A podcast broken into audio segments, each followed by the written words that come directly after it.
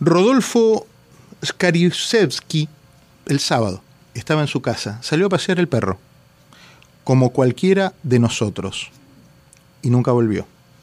Ricardo es su hermano, y desde ya le agradezco enormemente la gentileza de atenderme en esta, en esta mañana. Ricardo, un abrazo y nuestro respeto. ¿Cómo está? Bueno, antes que nada, gracias a ustedes por, eh, por el interés y hacer partícipe al mundo de, lo que de lo que está pasando acá. Eh, yo creo que la descripción que, que, vos diste en este momento de lo que hace el Hamas es eh, una pizca de arena en un desierto. eh, mi hermano, después que salió a pasear el perro, eh, la hija lo llamó por teléfono, la hija vivía en Bercheva, a 40 minutos de la casa de él. Cuando empezó el bombardeo lo llamó para que vaya, si lo puede ir a buscar. Mi hermano salió a la ruta y de ahí nunca volvió. Pasaron, eh, pasaron las camionetas que se ven en los noticieros blancas y balearon a todos los coches que estaban en la ruta. Todo se veía como una película de terror, que los coches chocan, gente tirada en el piso, muerta, sangrando. Eh, y cuando mi hermano no contestaba a nadie de la familia, mi sobrino, el hijo de él que vive en Tel Aviv, viajó al sur y fue a buscar a mi sobrina, a Bercheva. En el camino encuentra el coche de mi hermano con el muerto dentro del coche. Qué horror. Un desastre, un desastre. Y, y, lo, y lo, que vos estás comentando es esencial, esencial forma es, es, es verdad. Yo digo, hay mucha gente que hace comparación con la guerra de Yom Kippur.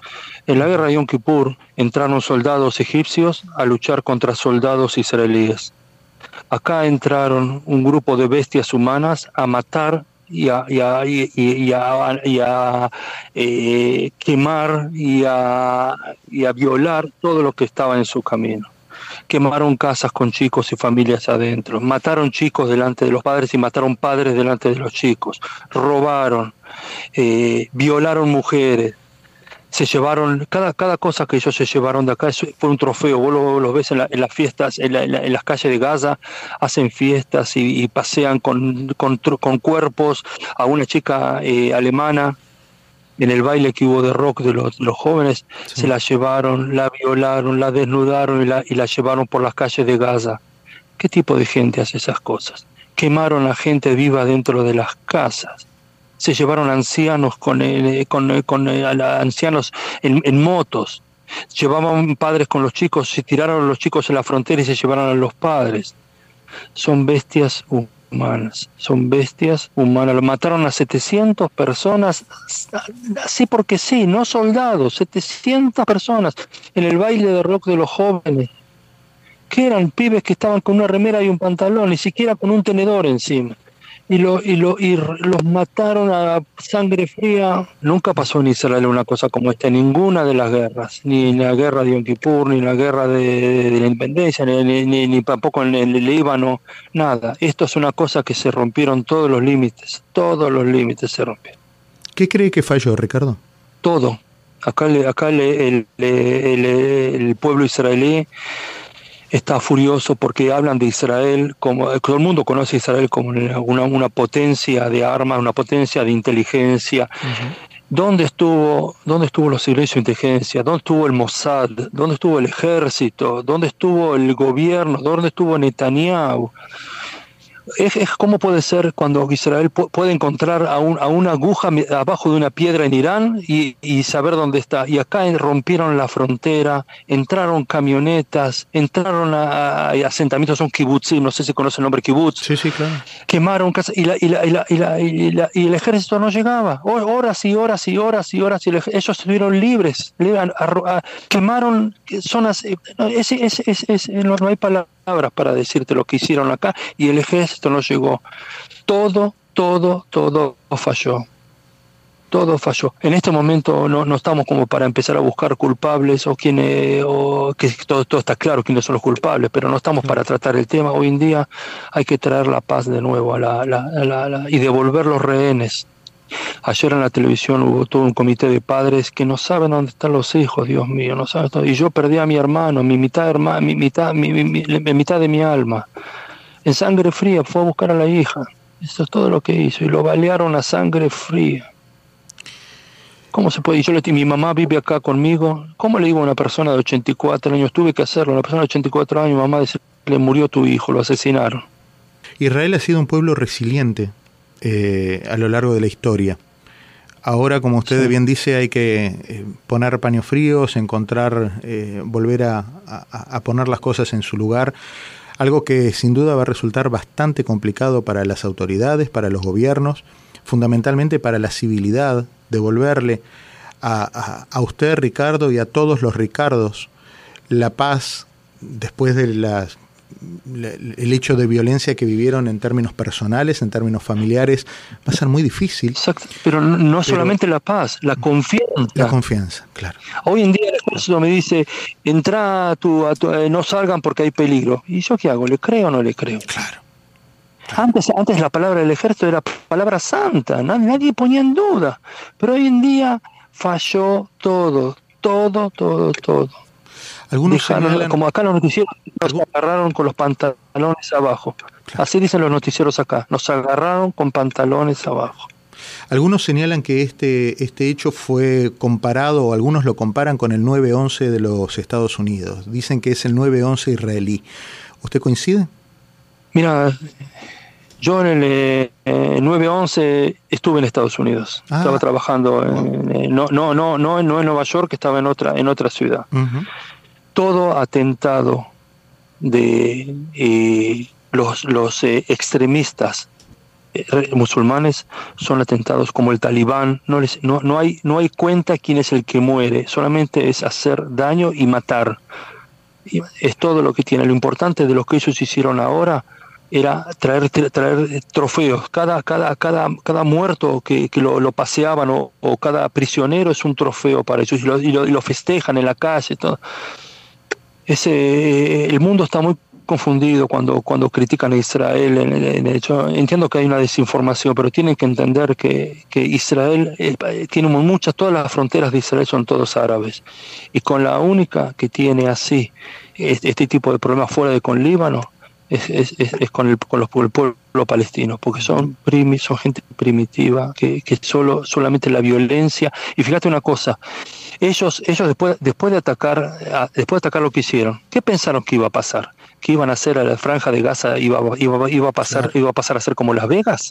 No, ellos saben muy bien que iba, Israel iba, iba, iba a, retrucar y que iba a haber bombardeos. Y a ellos les importa un comino, los mismos, el pueblo palestino les importa un comino porque los que sufren ahí también son la gente que no tiene las mujeres y los chicos así que no tienen nada que ver. Ellos pagan los platos rotos y a ellos no les importa, porque ellos antes que nada tienen una guerra santa que es matar a todo judío que esté parado sobre la planeta Tierra. Israel intentó hacer una asimilación de parte del pueblo palestino en la franja de Gaza, eh, dándole trabajo, eh, educándolos, eh, y algunos consideran que, o consideraban que de esa manera se minimizaban las posibilidades de ese odio y de ese, y, de ese rencor que duró décadas, ¿no? Y que viene durante décadas. ¿Usted cree que fue, fue, fue bien eso? ¿Fue, fue una opción? que la persona, que la persona agradecida no va a, morder la mano de quien le da de comer de alguna manera. Bueno, depende. Si, si, hablas de personas, sí. Si hablas de bestias, no. Y en este caso estamos hablando de bestias. Porque estas personas viven y reciben sus sueldos del trabajo que ellos los dejan entrar acá en Israel y trabajar, porque en, la franja de Gaza no tienen nada lo que hacer. Eh, ellos, Israel le da electricidad, Israel le pasa combustible, Israel le pasa todo. Y todos los que, y todos los que Arabia Saudita le pasa un montón de millones de dólares. ¿Y para qué usan los millones de dólares? ¿Para el pueblo? No, para, para, para construir cavernas por abajo de la cuevas por abajo de la tierra y pasar a Israel, para, para provocar bombas, a matar Nada va al pueblo, nada va al pueblo. Por eso es un pueblo tan pobre, porque nadie se ocupa y todo, y, es un pueblo que le, que le miente, el jamás le miente y todo, por supuesto, por supuesto, apoyado por Irán y armado por Irán. Eso no cabe ninguna duda, ninguna duda. Ricardo, veía recién en una de las señales de noticias, ya a esta altura ni sé cuál, porque uno va pasando con el control remoto buscando, eh, buscando información y me encuentro con alguien que hacía un resumen de mm, diferentes eh, actos en muchos casos de respaldo a Palestina. Cuando usted ve eso en televisión, en distintas partes del mundo, de hecho una en Nueva York hubo, imagínese. Cuando usted ve esas cosas, ¿qué, qué, siente? siento que la gente que está dando el respaldo a Palestina es gente que está eh, no tiene no está, está mal informada está mal informada porque yo no sé yo estoy yo estoy dispuesto yo, creo que me entiendes una cosa yo, yo no soy una persona de derecha yo pienso que cada uno tiene que tener su país y ojalá ellos pudieran vivir en, en, en, paz con nosotros y, y, tener y se puedan vivir su vida y cada uno en su continente y se acabó. Pero ¿cuál es el problema? Como estamos hablando de una un grupo de gente que no les interesa, como te dije antes, que el país de ellos se reproduzca, solamente les interesa crear bombas y, bombar y, y, atacar. Ese es el peligro que Israel vive todo el tiempo. No los puede dejar totalmente libres porque sabe, no les puede dar un puerto, porque en el momento que le dan un puerto, por ahí va a entrar armamento de Irán. Claro. Y Israel está rodeado por países árabes que lo hunden, lo hunden. Desaparece Israel del mapa. Entonces Israel no puede dar esa, esa puerta libre a gente que no se le puede confiar en que hagan eso. ¿Cómo está su mamá, Ricardo? Destrozada, destrozada. Es, lo que pasó es eh, antinatural. Generalmente el padre, el hijo entierra al padre, no el padre entierra al hijo.